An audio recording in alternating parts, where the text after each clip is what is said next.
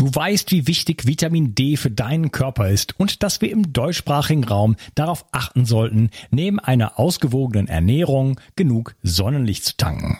Daher empfehlen viele Experten, über die Wintermonate oder sogar ganzjährig Vitamin D zu supplementieren. Die Wirkung von Vitamin D ist vielfältig und schließt das Immunsystem und deine Knochen mit ein. Die Vitamin D-Tropfen von Brain Effect gefallen mir persönlich besonders gut. Als Träger wird MCT-Öl benutzt, was die Bioverfügbarkeit von Vitamin D deutlich erhöht. Die Tropfen enthalten auch Vitamin K2, was wichtig ist für den Erhalt der Knochen.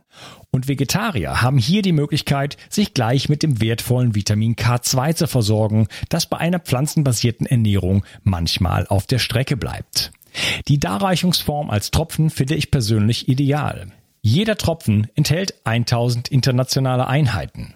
So kannst du so viel Vitamin D zu dir nehmen, wie du möchtest und die Tropfen sind eine willkommene und angenehme Alternative zu Kapseln. Außerdem enthalten sie keinerlei schädliche Zusatzstoffe, sondern nur pure Vitaminpower.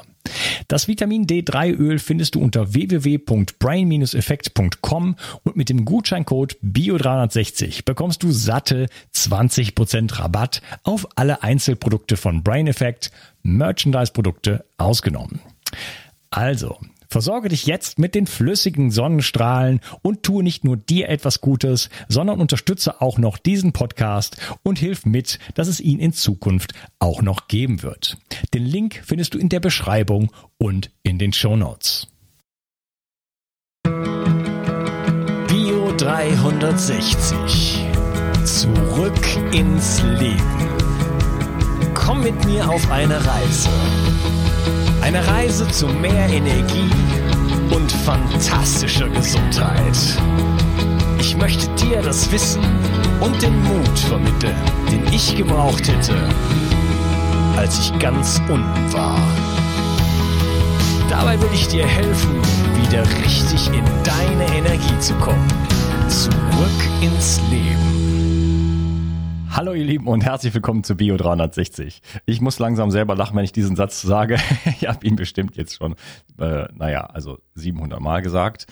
Ähm, ja, ähm, schön, dass du hier bist, Christian. Wir reden über Vitamin D und ähm, wir haben uns bereits unterhalten darüber, dass es zu Schieflagen kommen kann ähm, zwischen dem 25 OH und dem 1,25 OH und dass man, äh, dass es durchaus sinnvoll ist, sich diese beiden Werte anzuschauen.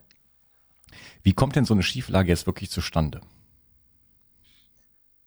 Uh, eine sehr, sehr, sehr gute Frage und vor allem wahnsinnig komplex. Und deswegen möchte ich mich jetzt schon entschuldigen. Ich werde jetzt ein bisschen runterbrechen. Die Antwort nicht, dass mir da hinterher wieder einer sagt, das ist alles so ungenau. Also da könnte man natürlich, allein darüber kann man schon ein ganzes Buch schreiben. Aber es gibt zwei Dinge, die eine große Rolle spielen, ob ich so eine Schieflage habe oder nicht habe. Ein entscheidender Punkt äh, ist äh, natürlich äh, die schon vorher angesprochene Situation um, den, um das Vitamin D-Bindeprotein. Das heißt, Vitamin D-Bindeprotein spielt eine zentrale Rolle. Je mehr ich davon habe, also das wird in der Leber produziert, das ist ein relativ konstanter Prozess. Also das ist etwas, was man leider nicht gut beeinflussen kann. Also man kann jetzt nicht einfach hergehen und sagen, ich hätte gerne mal ein bisschen mehr Bindeprotein und aktiviere die Leber und dann wird mehr hergestellt, sondern das ist einer von den Prozessen, die sehr streng kontrolliert und reguliert sind. Das heißt, die Leber produziert konstant dieses Vitamin D-Bindeprotein und wenn ich eine gute Produktionskapazität habe, eine hohe, dann bin ich eher auf der guten Seite angesiedelt und habe ich eine eher schlechte dann bin ich eher auf der nicht so guten Seite angesiedelt. Und je mehr Vitamin D-Bindeproteine ich habe, desto mehr Vitamin D kann ich binden und desto geringer ist schon mal die Chance, dass ich viel ungebundenes und viel freies Vitamin D, also insbesondere von 1,25 OH bekomme. Das heißt, eine Ebene, das zu regulieren, ist eben diese Ebene über dieses Vitamin D-Bindeprotein, was jetzt allerdings äh, nicht ganz einfach ist. Also eine Möglichkeit ist dann eben die Einnahme von diesem Vitamin D-Bindeprotein, was es eben auch sehr viel im Joghurt hat, was sehr viel im Käse drinne ist. Also alle fermentierten Milchprodukte sind in der Regel ganz gut mit diesem Vitamin D-Bindeprotein ausgestattet. Und deswegen kann man da überregulieren. Die zweite, ähm, allerdings ähm, noch viel entscheidender Regulierung, also es gibt drei große, äh, ist äh, der Calcium, Magnesium und Phosphathaushalt. Ja. Also Calcium, Magnesium, das sind ja schon mal, ist schon mal so ein Pärchen. Äh, Calcium bevorzugt äh, in der Zelle proinflammatorisch wirkend, Magnesium bevorzugt antiinflammatorisch wirkend. Ähm, das sind Antagonisten, also das heißt, die werden auch der, über die Zellmembran ausgetauscht. Wenn ein äh, in die Zelle einströmt, dann geht in der Regel ein Magnesium dabei aus der Zelle raus und verloren. Und äh, dieses Missverhältnis vom Calcium Magnesium ist heute ein sehr, sehr großes Problem. Also sehr, sehr viele Menschen haben viel Calcium und wenig Magnesium und haben da eine Dysbalance in diesem Spiel und äh, neigen dann eben dazu, äh, über dieses Calcium proinflammatorische Prozesse auszulösen, was wiederum auch mit eine große Rolle spielt, dass es eben zu einer Dysbalance zwischen diesen beiden Vitamin D-Werten kommt. Aber das ist eine sehr komplexe ähm, Regulationssituation, die man, wo ganz viele Sachen bedenken müssen. Da spielt der Knochen eine Rolle, da spielt äh, die Nebenschilddrüsen eine Rolle, da spielt die Niere eine Rolle. Also die Nierenfunktion ist wichtig, die Nebenschilddrüsen sind wichtig, äh, der Knochen ist äh, wichtig. Diese ganze Achse wird ja über Parathormon reguliert und äh, eben dann von diesen drei Mineralstoffen oder Elektrolyten, man ja auch sagt, in dem Fall Magnesium, Phosphat und Calcium mitbespielt. Also äh, dieses Wechsel, äh, diese Wechselwirkung zwischen diesen äh, Elektrolyten sind eben ganz, ganz entscheidend und da insbesondere eben das Verhältnis von Calcium und Magnesium. Deswegen ja auch Magnesium, das eben sehr stark im Mangel ist und eine überragende Bedeutung hat im Energiestoffwechsel, aber eben auch bei ganz vielen anderen Geschichten. Und der dritte und der größte Punkt, warum das nicht richtig reguliert ist, äh, sind Entzündungsprozesse. Weil bei Entzündungsprozessen wird automatisch äh, in die Zelle ähm, reingepresst. Also das kommt jetzt zu starken Calcium-Einstrom in die Zelle und damit findet eben eine, ja, sagen wir mal, eine Dysregulierung statt in diesem ganzen äh, Vitamin D-Kreislauf. Und äh, dann kommt das eben durcheinander. Also Entzündungsprozesse sind so mit das häufigste. Dann der klassische Magnesiummangel, also als zweithäufigste Ursache, warum es da zu Problemen kommt und eben das Problem der Vitamin D-Binde-Proteinmangelsituation. Das spielt auch noch eine Rolle. Das sind so die drei wichtigsten Gründe, dass das nicht funktioniert. Mhm, okay. Ja, dem äh, Bindeprotein, dem werden wir uns auch ein bisschen widmen in der Zukunft. Ähm, ich wollte dann noch dabei steuern, äh, dass auch durch äh, elektromagnetische Felder der sogenannte äh, spannungsgesteuerte Calcium-Ionen-Kanal geöffnet wird und dadurch, durch, dadurch zu einem Influx, also einem Reinströmen von Calcium kommt. Also das sind, ist wieder mal, hängt alles miteinander zusammen. Es ist nicht nur eins, es sind ganz viele Dinge und deswegen ist ja mein Konzept äh, beispielsweise in meinem Entgiftungskurs oder in meiner ganzen Arbeit einfach nicht sich eine Sache raussuchen und sagen, ich mache jetzt das, sondern äh, sich wirklich um alles so ein bisschen kümmern. Ne? Lieber um alles ein bisschen, als nur eine Sache quasi richtig machen und alles andere li links liegen lassen. Das ist zumindest meine These, sag ich jetzt mal, ähm, weil halt eben alles miteinander zusammenhängt. Ne? Und wenn ich mein EMF reduziere, dann habe ich da schon mal eine bessere Situation und so weiter und so fort. Ne? Ja, Magnesium, ähm, klar, ist ein wichtiges Thema, ähm, ja, das ja auch in meinen Produkten vorhanden ist. Und ähm, da kann man auf jeden Fall schauen, dass man da so seine mindestens 300 Milligramm am Tag irgendwie zu sich nimmt. Äh, das ist eine wichtige Sache. Ähm, wie sieht denn eine Therapie aus, wenn jemand so eine totale Verschiebung hat? Genau, also wenn man diese Verschiebung hat, dann schaut man sich wieder gesagt, wie vorher gesagt, diese drei Werte an. Also das erste mal das Calcitriol, dann das Calcidiol und dann die Ratio. Und das allererste, worauf man eben schauen muss, ist, habe ich zu viel Calcitriol? Das war so der erste Schritt.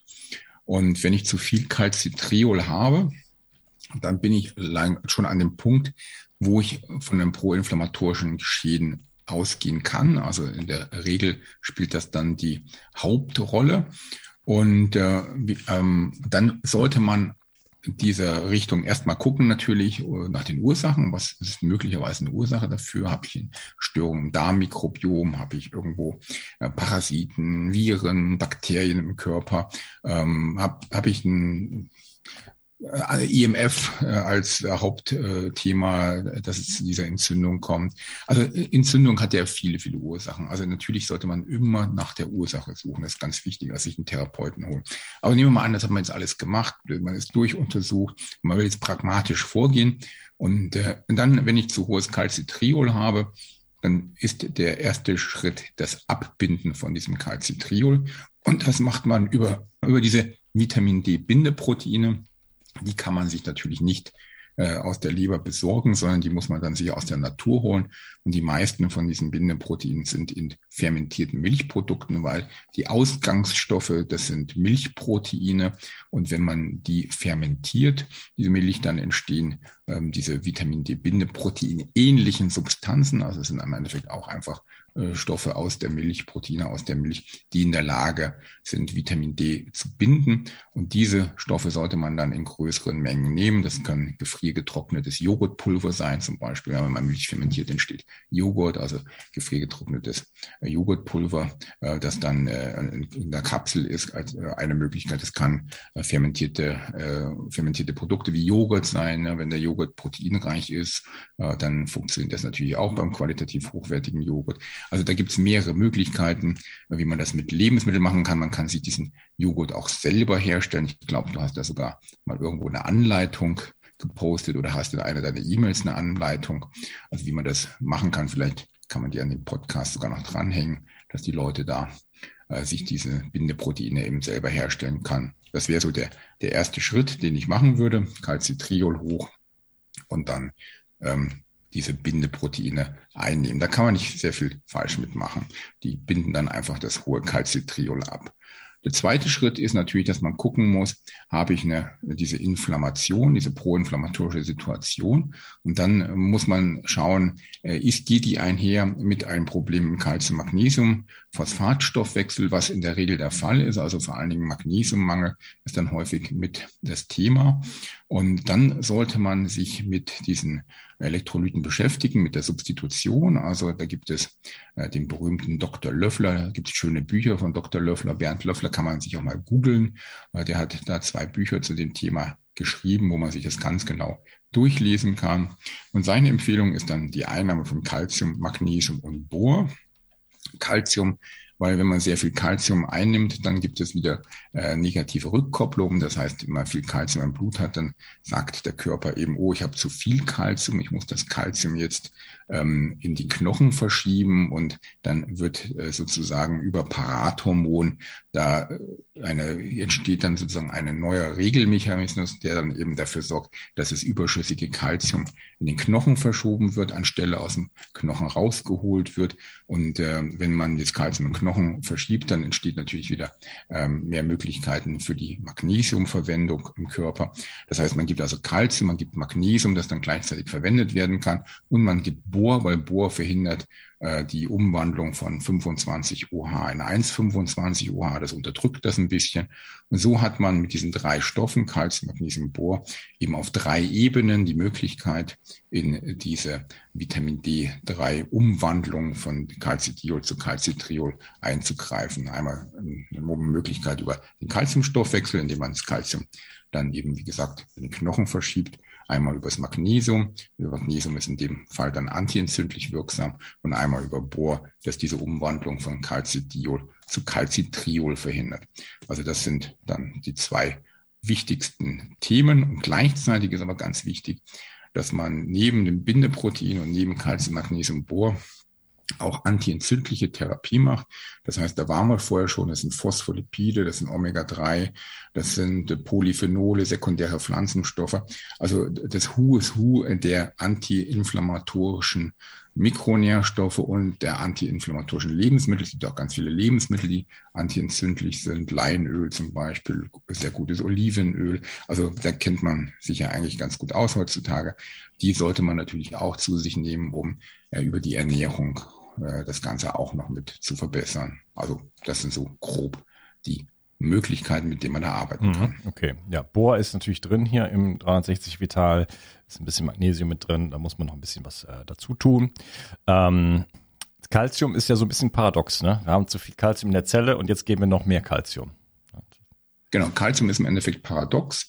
Ähm, wenn man, da kann man das ist aber tatsächlich dann wieder dieser negative Rückkopplungsmechanismus. Ja, wenn man das äh, Calcium wird ja, wenn ich es gebe oder wenn ich eine proinflammatorische Situation habe, dann wird das Calcium äh, sozusagen resorbiert aus dem Darm und wird dem Blut zur Verfügung gestellt. Dann wird es aus der in der Niere resorbiert und dem Blut zur Verfügung gestellt und es wird aus dem Knochen freigesetzt. Also bei einer Entzündungsreaktion versucht der Körper maximal viel Calcium ins Blut zu bringen um dann den Zellen die Möglichkeit zu geben, dieses Kalzium zu verwenden, dass sie eben diese Inflammation unterstützen und dass dieses Kalzium dann eben ein, in die Zellen einströmen kann und dat, dazu beiträgt, dass diese Entzündung bekämpft wird oder gestoppt wird. Aber oft ist es dann halt der Fall, dass die Entzündung sich verselbstständigt ja, und dass der Patient nicht mehr aus dieser Entzündung rauskommt. Also es gibt keinen Stopppunkt mehr.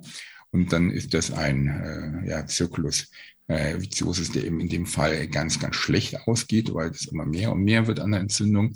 Und äh, jetzt ist es tatsächlich paradox, dass man jetzt sich hergeben kann und sagt, es gibt noch mehr Kalzium, dass man einfach wie beim Vitamin D, wo ich gesagt habe, ganz hohe Dosen sind dann eben immunsuppressiv und nicht mehr Immunsystem aktiviert, das ist beim Kalzium auch so, dann relativ hohe Dosen von Kalzium, allerdings dann in der Kombination mit Magnesium und Bohr ähm, und nicht ohne, also kein Kalzium alleine, sondern in der Kombination mit den anderen beiden.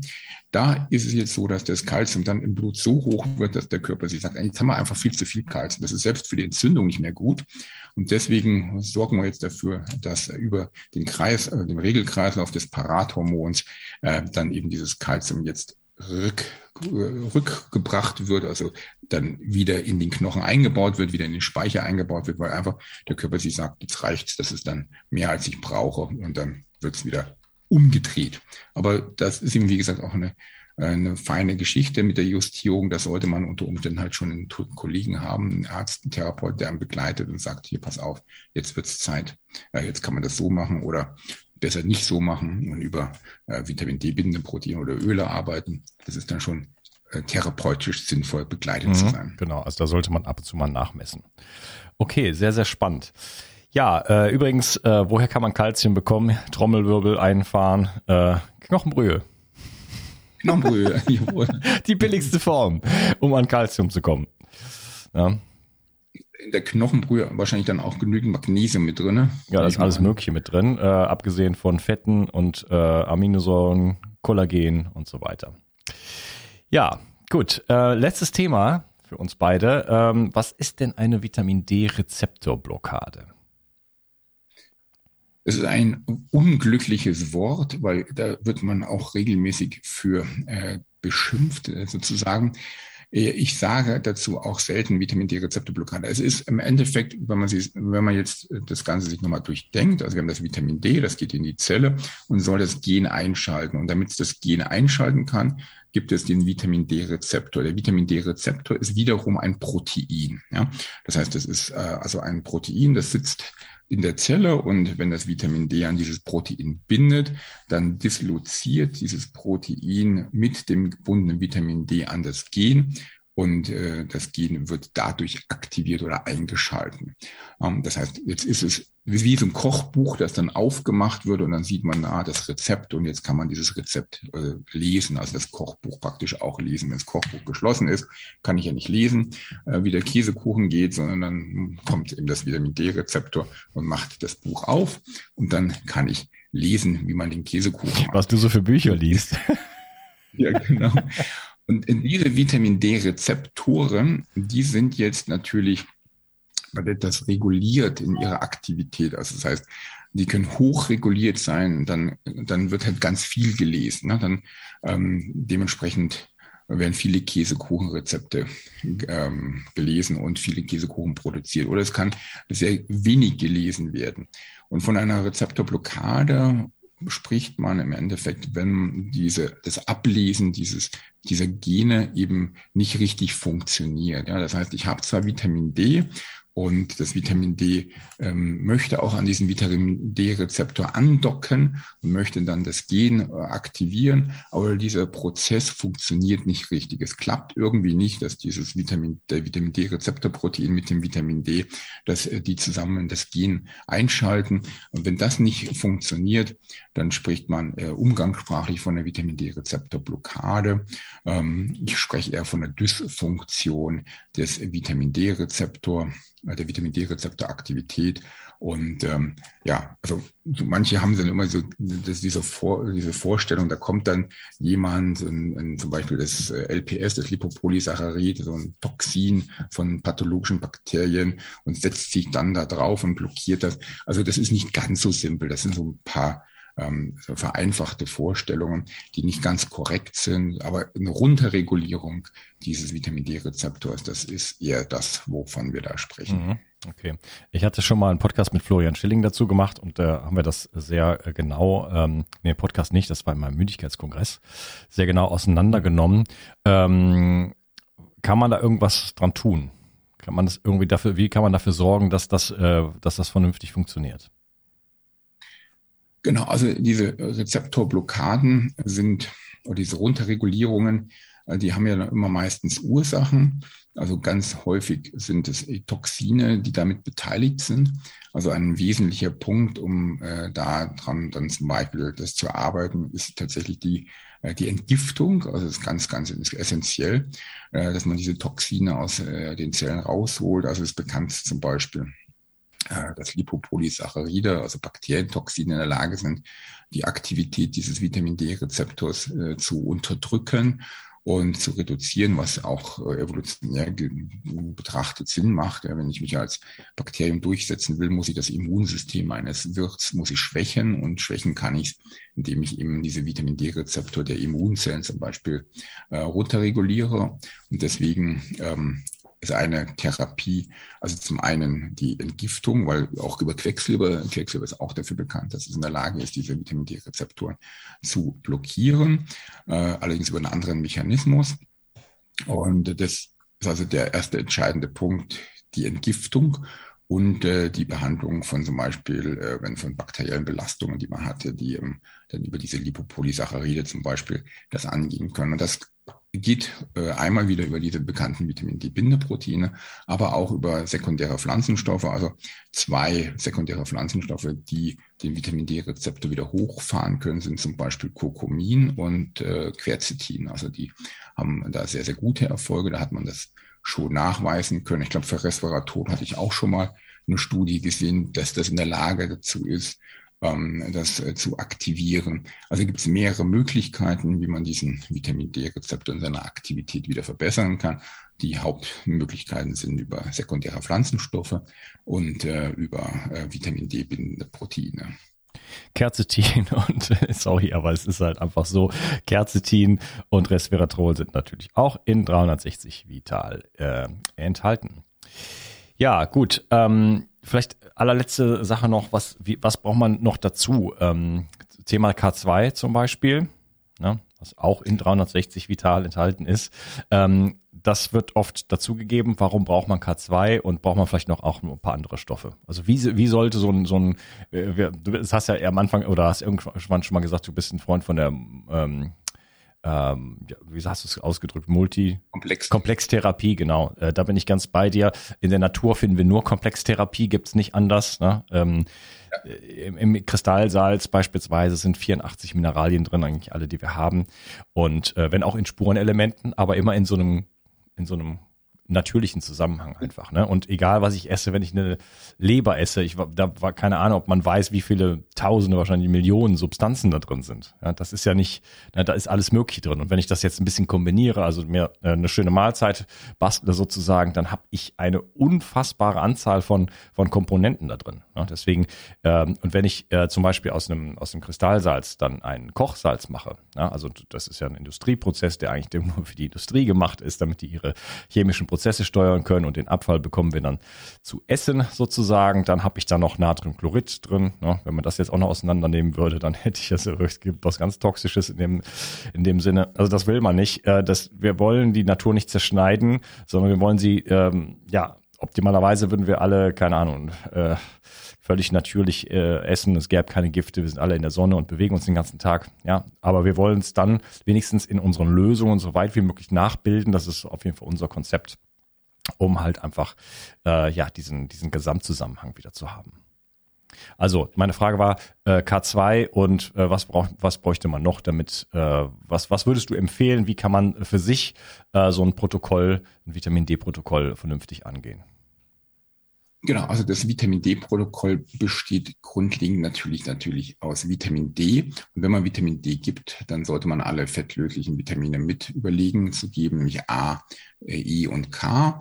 Was Vitamin A ist eigentlich gesetzt mit, das ist eigentlich auch ein Must-Have, weil der Vitamin D-Rezeptor wiederum als Co-Faktor den RXR-Rezeptor hat. Das ist also der Retinol-Rezeptor und der wiederum, das ist natürlich klar, braucht dann eben das Retinol und das ist ja im Endeffekt Vitamin A. Das heißt, Vitamin D-Gabe, wie man schon so vorhin gesagt hat, hochdosiert macht dann in diesem Zusammenhang schon mal gar keinen Sinn, äh, wenn man nicht Vitamin A dazu gibt, damit man eben diese äh, Vitamin D-Rezeptoraktivität zusammen mit dem RXR-Rezeptoraktivität, das man eben zusammennimmt. Und deswegen also gehört schon mal D und A zusammen.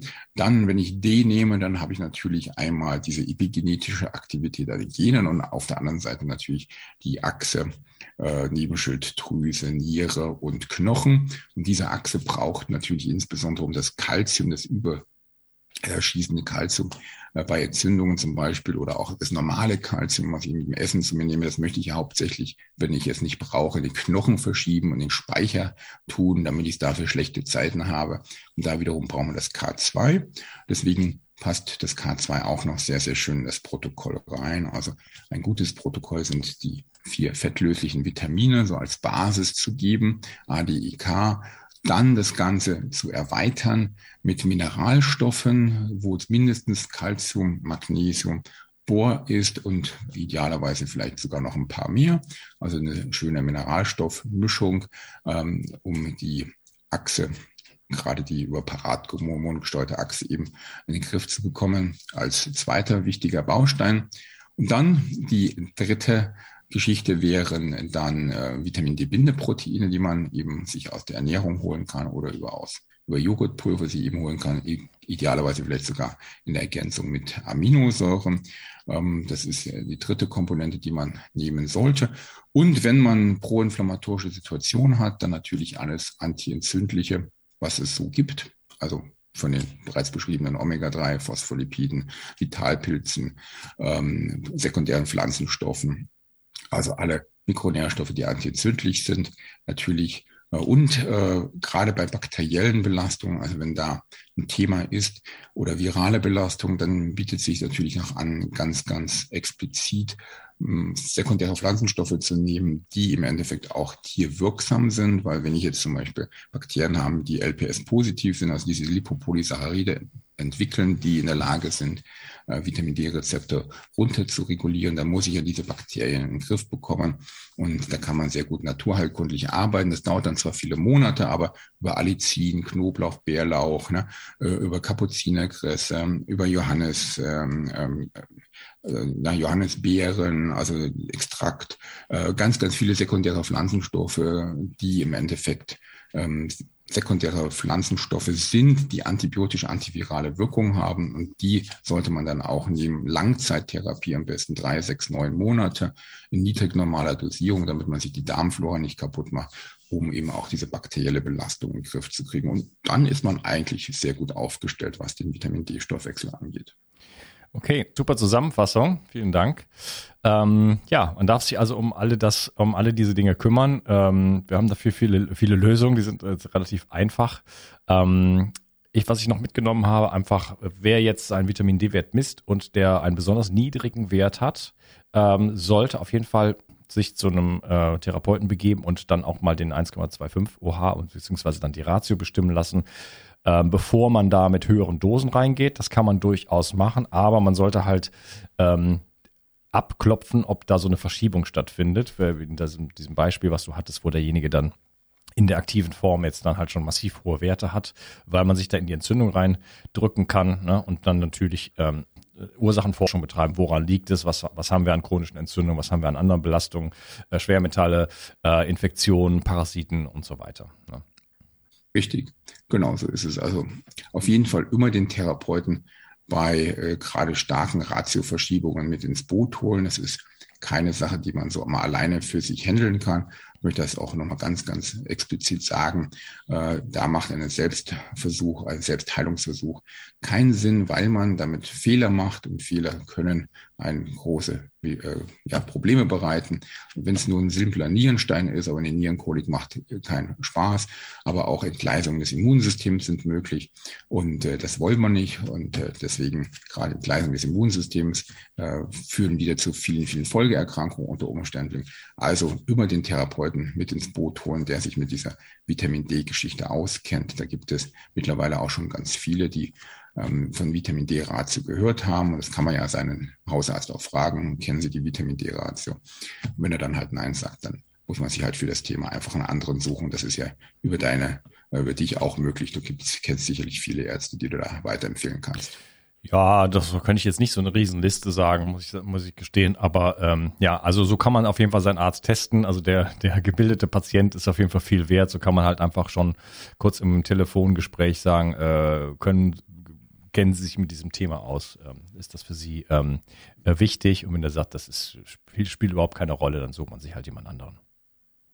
Ja. ja. Alright. War sehr schön mit dir. Wo kann man dich denn finden? Ja, aktuell bin ich immer noch im Burnout Diagnostik Institut in München. Das kann man einfach auf äh, bei Google suchen, wie Burnout Diagnostikinstitut München kommt dann oder unter dem so der I äh, unter dem na, www.burn-out-münchen.de über die Webseite findet man mich oder im Internet unter Chris-Mito- bei Instagram. Also das sind so die Möglichkeiten, wo man mit mir in Kontakt treten kann. Äh, auf der Webseite gibt es eine E-Mail, da kann man einfach an info at burn-out-münchen.de eine Kontaktanfrage schicken oder dann bei Instagram geht das ja auch. Und ansonsten kann man sich äh, bei Doctolib, D-O-C-T-O-L-I-B.de, das ist so eine französische Plattform, äh, mit der man Arzttermine ausmachen kann. Bei Doctolib sind wir auch äh, dabei und wer unter einfach Burnout Diagnostik Institut Christian Burkhardt sucht, der findet dann unseren Terminkalender und kann sich direkt den Termin dort einbuchen. Ah, okay, das gibt's auch in Deutschland. Ja, ich kenne das hier aus Frankreich. Ja. Okay, super. Dein, also dein Instagram-Kanal kann ich nur empfehlen. Äh, da hast du vor einiger Zeit mit angefangen und gibst da richtig Gas. Äh, und da hast du auch zum Beispiel einige von diesen Vitamin D-Fällen ähm, sozusagen mal besprochen. Ja, das kann ich auch nur empfehlen, sich das nochmal anzuschauen. Also ähm, ja, wie immer äh, braucht man nicht äh, den, die große Suchmaschine zu benutzen, sondern einfach in die Show Notes gehen, wie immer. Da lohnt sich immer, da mal reinzuschauen. Da sind die ganzen Links und das ist das Einfachste. Lieber Christian, Schön, dass du dabei warst und ich freue mich schon auf die Party. Ja, Unkarls, äh, ich hoffe, dass sie dann äh, nächstes Jahr stattfindet. Ich denke mal, 300 Folgen in einem Jahr wirst du dann nicht ganz hinkriegen, das wäre dann täglich. Aber nächstes Jahr könnte es vielleicht schon klappen. Und äh, wir sind auf jeden Fall dabei und freuen uns dann natürlich, dich, äh, deine besten Zuhörer natürlich auch. Also da können wir natürlich gleich auch ein paar mit einladen und auch deine Top-Referenten mal zum, nach München für eine richtig coole Party zu holen. Also das ist definitiv versprochen.